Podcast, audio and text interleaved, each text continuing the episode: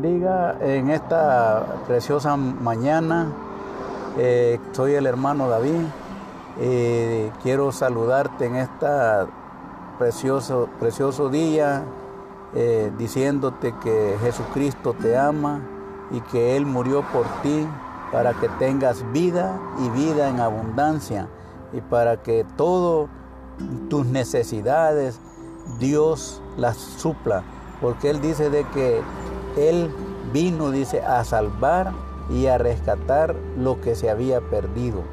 Así es de que yo te digo en esta mañana que Cristo te ama y que Él es la respuesta a tu necesidad.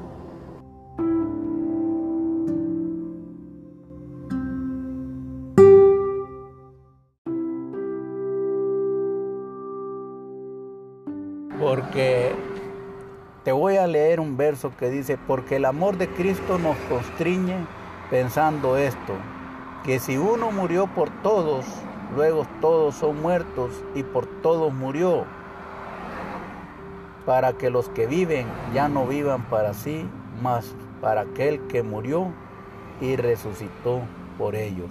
Cristo ya no quiere que vivas una vida desordenada, Cristo quiere que vivas una vida para Él.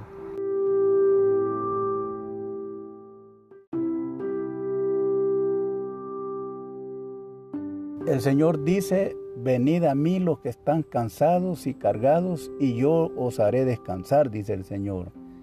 Yo en esta mañana te invito a que le recibas en tu corazón y Dios te va a ayudar.